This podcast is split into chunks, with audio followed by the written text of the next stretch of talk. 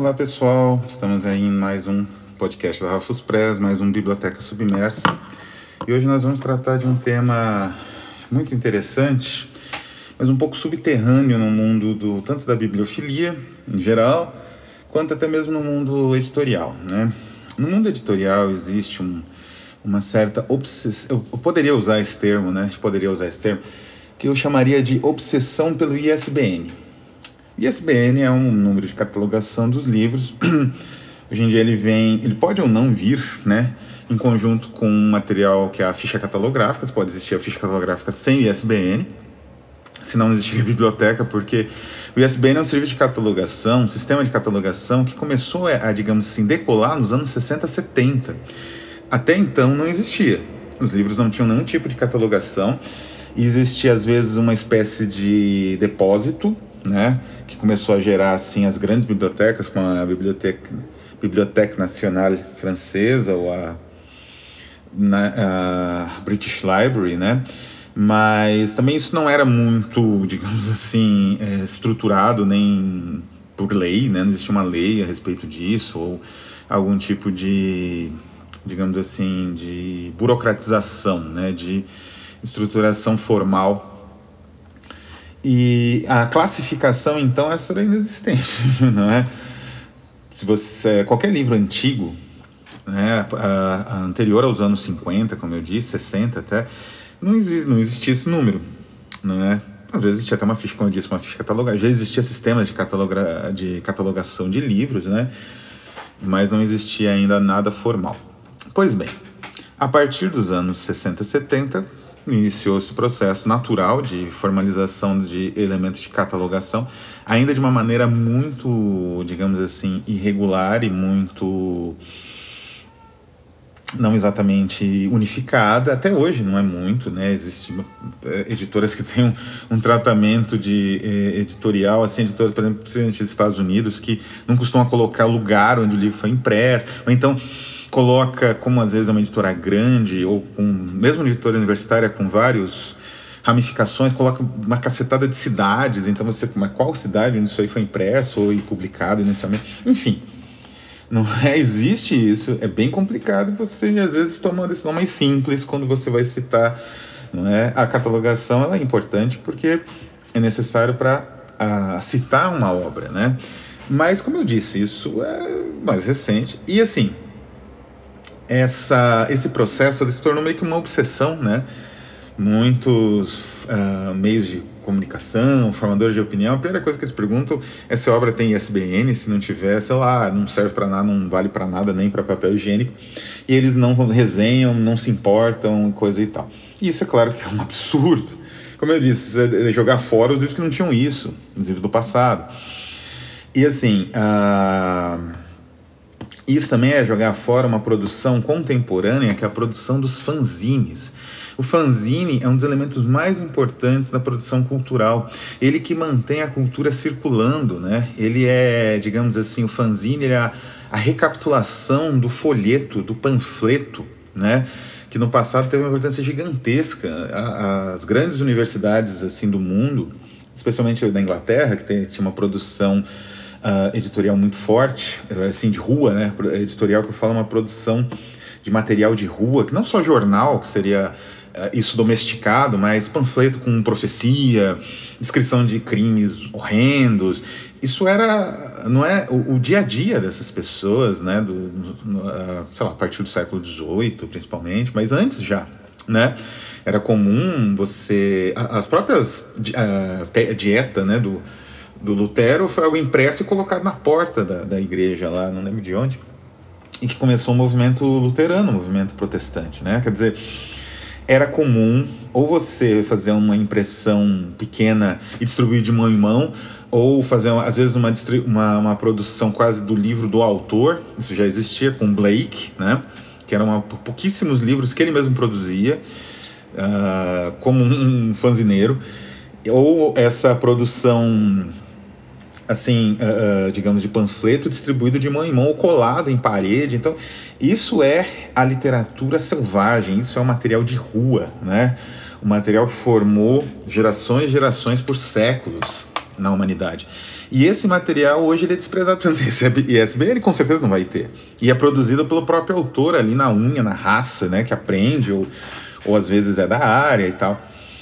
Enfim, o material, da, os panfletos, né, o material, assim, esse material do, do fanzineiro, do fanzine, é essencial. Alguns dos grandes editores hoje em atividade no Brasil, como por exemplo Cid Vale Ferreira, né, do Sebo Clepsida, uma das melhores editoras no Brasil hoje, ele começou com fanzines de música, né, fanzines de cultura, né? Então eu resolvi trazer três exemplos de fanzine, não é para conversar um pouco com vocês a respeito disso. Um brasileiro e dois, é, o brasileiro aliás com características bem próprias e dois, um australiano e um inglês. o australiano e o brasileiro eles estão assim em produção então você entra em contato com os com os digamos assim com os editores né que montam escrevem e fazem aquilo na unha e aí você consegue esse material não é para publicar assim para leitura não é uh, enviado pelo correio e tudo mais bom continuando né uh, Quais seriam então essas três obras? A primeira delas é a mais antiga, a mais ancestral, por assim dizer, que é o Netherwood. O que é o Netherwood? Jonathan Wood é um dos grandes escritores de, do gênero fantástico em atividade hoje e de gêneros correlatos. Ele tem um estilo poético muito próprio, né? Vocês podem descobrir isso no Destino, que é o livro em que aparece a tradução da melhor obra dele, que é até o momento, embora tudo que ele escreveu seja brilhante, que é The New Fate, não é? Tradução minha, como um novo destino. E ele começou a carreira dele como boa parte desses autores do, dessas novas tendências do fantástico, que alguns viram até editores, como é o caso do Mark Valentine e tantos outros, ele começou com fanzines, né?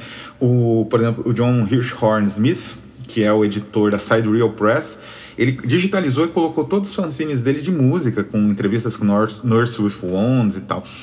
Então esse pessoal, editores e escritores, começaram como fanzineiros. Assim, inspirados pelo espírito do punk rock, nem todos, né, próximos do punk, cada, cada um foi para um estilo diferente de música, né? E o Jonathan Wood ele trabalhava basicamente como antiquário, com livros antigos, livros raros, e como editor também de uma editora especializada mais em poesia. E a Into the Woods, que é o, o fanzine dele, era sobre esse tema. Mais ou menos no final dos anos 80, não tem nem data direito, 1990, na verdade me parece, ele lançou um romance inteiro chamado Netherwood em formato de fanzine, como um material xero, é, e é, é, é grampeado, clássico fanzine, né, com a capa de, de, de, cartolina e tudo mais. E é um livro incrível, né? É um material. Ele me mandou esse material, ele tinha, né?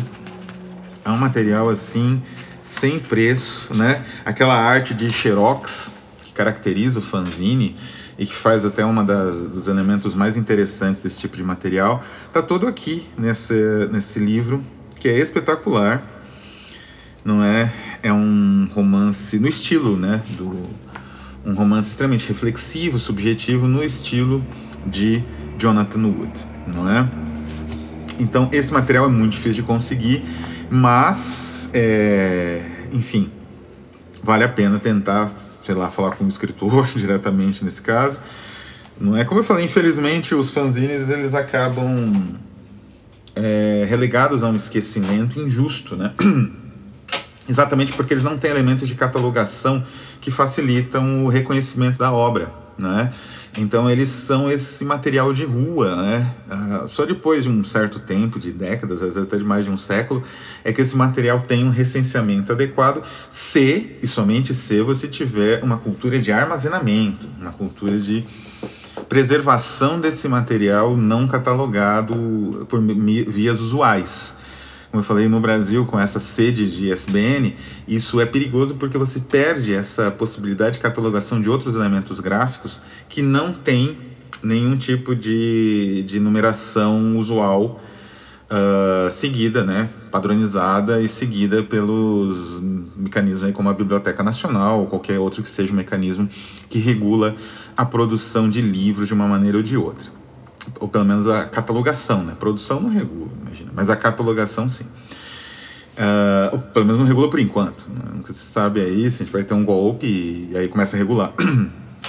mas enfim, é, Netherwood é uma obra incrível, assim, espetacular, né, nesse estilo subjetivo, né, de narração do, do Jonathan Wood, que alterna registros poéticos, registros é, de prosa.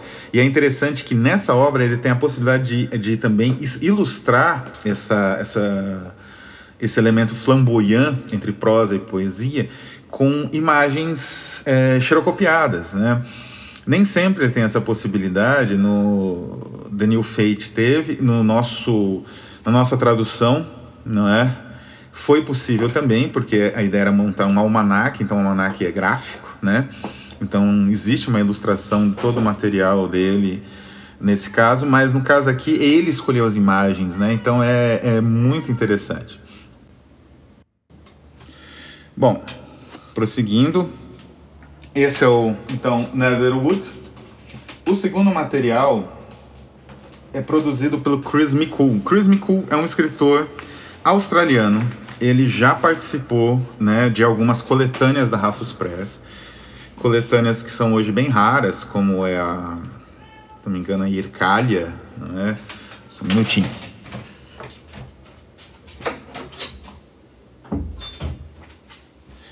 Enfim, né, o gato.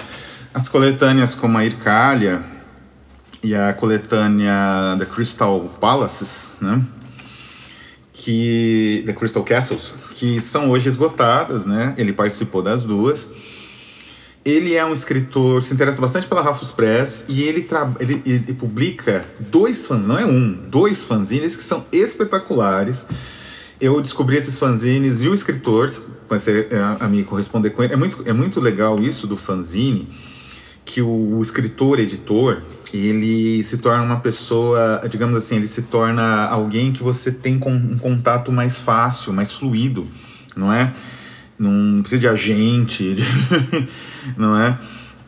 Porque o, o, como eu falei, como é uma, um material de rua, é um material que colabora, na verdade, com a popularização de elementos culturais importantes, né? De um gosto cultural importante e de um assim de uma percepção né, do material impresso e da própria produção literária, crítica, fotográfica, ou que seja, sem tantos mitos, né? Porque essa produção nos jornais, revistas ou nas editoras tradicionais, ela parece inalcançável, porque você precisa de uma grande dispêndio de força, de energia, para chegar a publicar nesses, nesses lugares. E o fanzineiro mostra que não.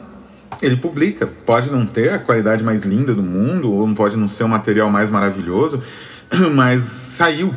Então, se ele conseguiu, você consegue, qualquer um consegue não é? Esse espírito que vem antes até do punk, do do it yourself, né, do faça você mesmo do punk, é o espírito de todo fanzine. Existia nos anos 60, existia porque é um, um espírito contracultural, né? Não anticultural, mas contracultural que está ali na, na, digamos na nesse celeiro, né, da, da cultura de massa e da, das contradições e aporias da produção cultural, gráfica, desde o século XVIII, pelo menos, como eu falei, os panfletos, ou até antes, na verdade, desde o Renascimento, desde que a humanidade começou a descobrir a, a, a digamos assim, a leitura ou o usufruto do material escrito sem a tutela de uma autoridade religiosa imediata. Né? Quando isso começou a ser cada vez. Ou então, é, as autoridades religiosas passaram a ser mais próximas do povo. Né? Quando isso começou a ser cada vez mais frequente e a tutela dessas autoridades, autoridades religiosas foi reduzindo ou foi se contradizendo, né? Porque tinha autoridades protestantes, autoridades católicas e tal. Aí surgiu essa cultura do fanzine, não exatamente do fanzine, evidente, mas essa cultura do material gráfico de rua, do material impresso que tem essa natureza. Então, o, entrei em contato com o Chris Miku e ele começou a me mandar o Bibliocuriosa, não é? O tanto o Bibliocuriosa quanto o Bizarrismo.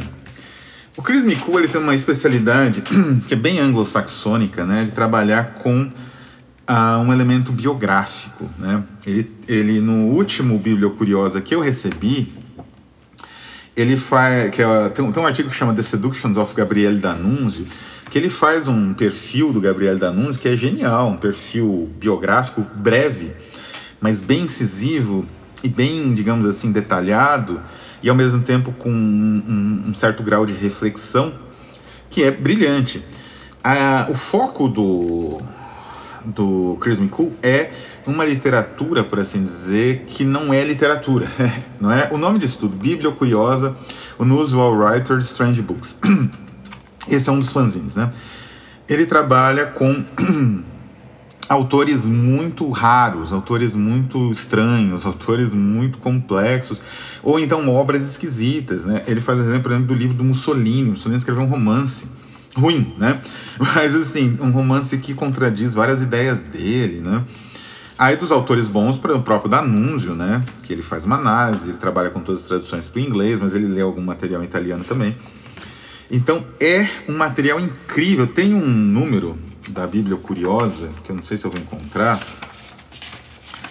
em que ele trabalha com uma, um, um autor de pornografia, e o artigo é genial, que ele mostra como era a indústria de pornografia nos anos 60 que é, era uma espécie de indústria mesmo, que os escritores sentavam ali na máquina de escrever, já às vezes nos primeiros terminais, né, mais ou menos computadorizados, e ficava é, é, ficavam digitando horas e horas, um romance atrás do outro, e com um monte de pseudônimos, assim. Então, ele meio que acompanha a rotina de um desses autores que meio que exemplifica, né, toda, a, toda essa indústria.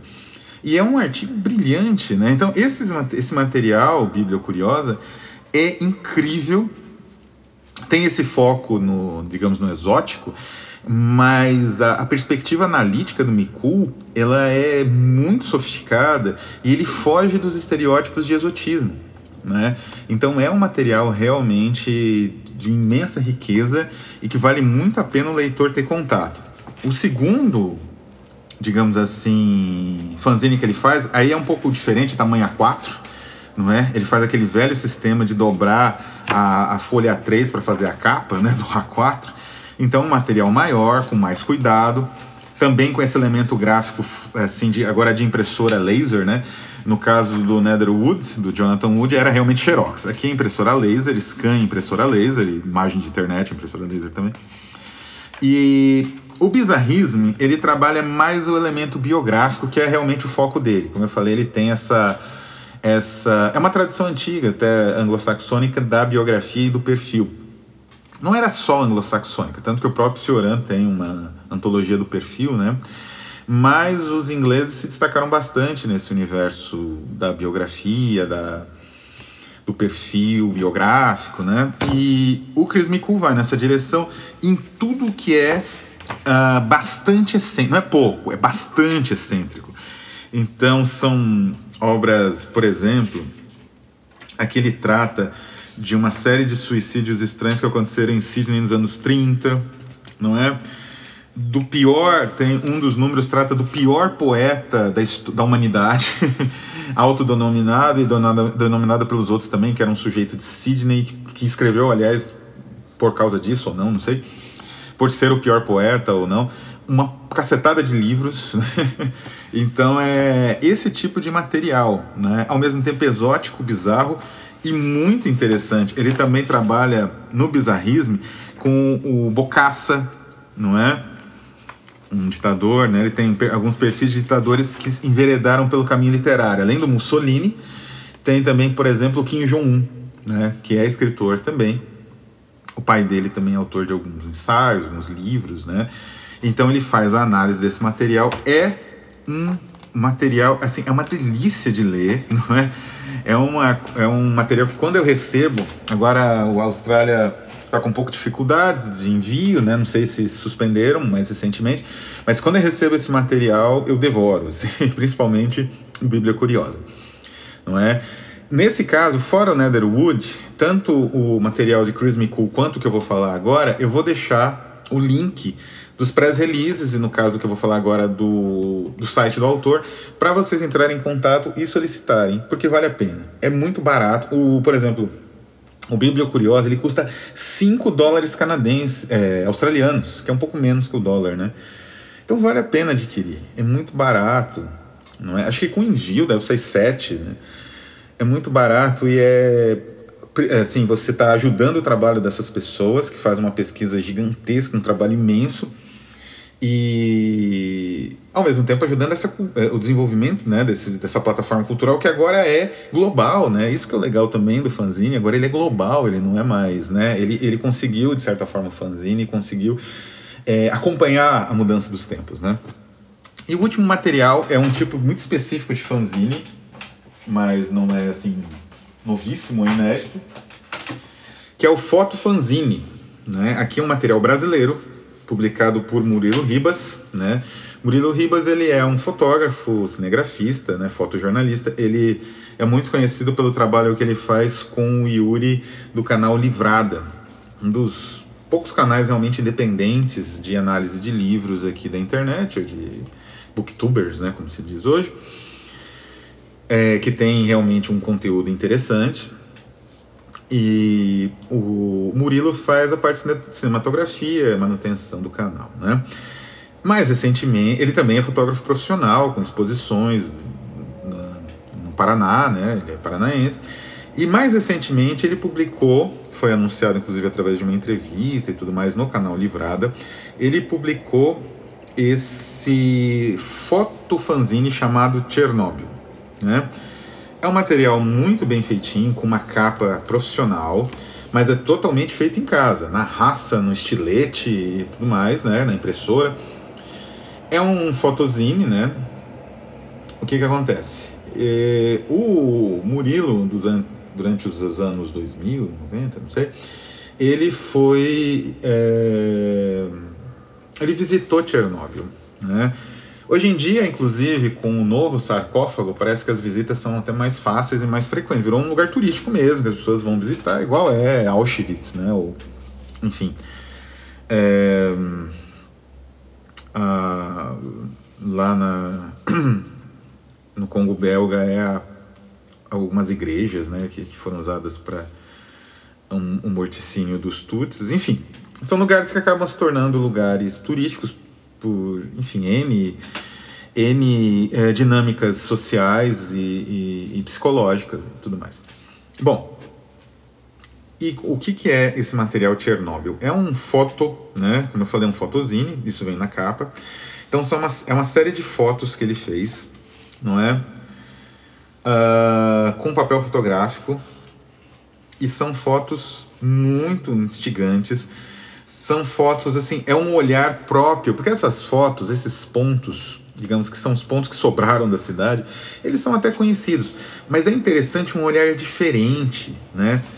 Sabe, a, a foto, por exemplo, dos túmulos ali dos, dos bombeiros, a foto dos, dos trens e dos robôs que foram. Eles não conseguiram usar esses robôs, eles usaram os biorobôs, que eram soldados com um traje medieval de chumbo, não é?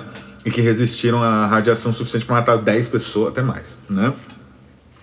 Para poder tirar os detritos de cima do reator, né? Quando explodiu o reator, eles subiram esses detritos e aí poder construir justamente a base do alicerce, né? E as primeiras, digamos assim, desenvolvimentos do, do, do sarcófago, que é uma das obras arquitetônicas mais bizarras e mais grandiosas, né?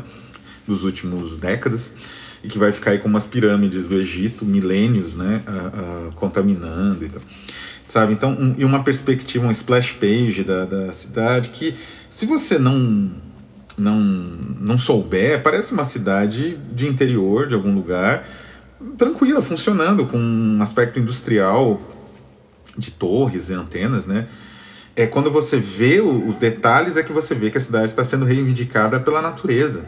Então essas fotografias elas são um primor, não é? E até ele também tirou as fotografias das pessoas ali numa espécie de ponto de entrada antes de, de você penetrar na cidade na contaminação extrema que também são é um material rico do ponto de vista que ninguém tira, né? Assim, do ponto de vista até documental. Então é um pequeno livrinho com fotos que cria uma narrativa ao mesmo tempo, assim, do ponto de vista documental, muito rica, porque é um olhar próprio, não é foto que você pega da internet, né? E ao mesmo tempo muito, assim, uh, historicamente relevante, né? Porque traz elementos ali que não são usuais nessas fotos de internet, né? E dentro de um ponto de vista próprio, de um fotógrafo que estava ali testemunhando. E ao mesmo tempo cria uma narrativa interessante sobre o fim da civilização. Como a civilização é frágil, né? Como as coisas que a gente constrói para manter a civilização, elas arruinam. E assim, a, a, própria energia elétrica, né? o próprio reator, que em teoria só geraria energia elétrica, ele mesmo destruiu essa civilização, né? E em, em poucos anos na, não vai existir nada ali. Talvez né, a humanidade se extinga e o próprio sarcófago vá desaparecendo, não é? E não é? Então, como é frágil, né? Como a, a ilusão da civilização ela é, ela é perigosa porque os itens que ajudam a manter essa civilização são frágeis, são feitas de um material que a, a natureza esmaga, porque a natureza tem tempo. A natureza tem tempo. Então, aqui, nas fotos do Murilo, tinha se passado o que? 20 anos, mais ou menos, 10, 15, 20 anos do, da explosão do reator. Agora a gente está quase 30 anos, né? Então agora a natureza avançou ainda mais, embora de certa forma ela recue um pouco porque uh, existe agora um turismo, né? Até depois da série, né? É, também essas fotos demonstram como a série era, tinha, era muito exagerada no sentido hollywoodiano, no sentido, mau sentido do exagero, né? Essas fotos colocam a coisa meio que numa dimensão real, né? Do que foi a catástrofe porque foi uma catástrofe mais da civilização, de um modo de vida, de uma percepção do universo otimista, né? Uh, e dos recursos, da exploração dos recursos, do que propriamente uma destruição no sentido assim de um genocídio, né? Então, é um material espetacular, as fotos têm uma qualidade incrível, e como eu falei, foi tudo feito em casa, na mão, né? Então é um, é um mérito imenso para o Murilo, né, o fotógrafo, o editor, tudo mais do Fotozine. E é importante, né? Eu acho que o Zine ele tem esse ar de algo que vai a qualquer momento, né? Ele é de certa forma todos os zines que eu falei aqui, mas especialmente o Chernobyl, ele é como se ele expressasse um pouco, né? Nele mesmo, né, na mudança que o papel toma, ele suja é um papel, não é que não é aquele papel uh, plastificado né, dos livros assim das grandes editoras, ele vai sofrer modificações, ele vai deixar de existir, né? como tudo mais da civilização. Então é isso, espero ter apresentado bem esse material da maneira como eles mereciam. E vou deixar os links de apresentação desse material, que daí vai ter os contatos e tudo mais aqui embaixo, tá bom? Então é isso, vou ficando por aqui, um abraço a todos e tchau.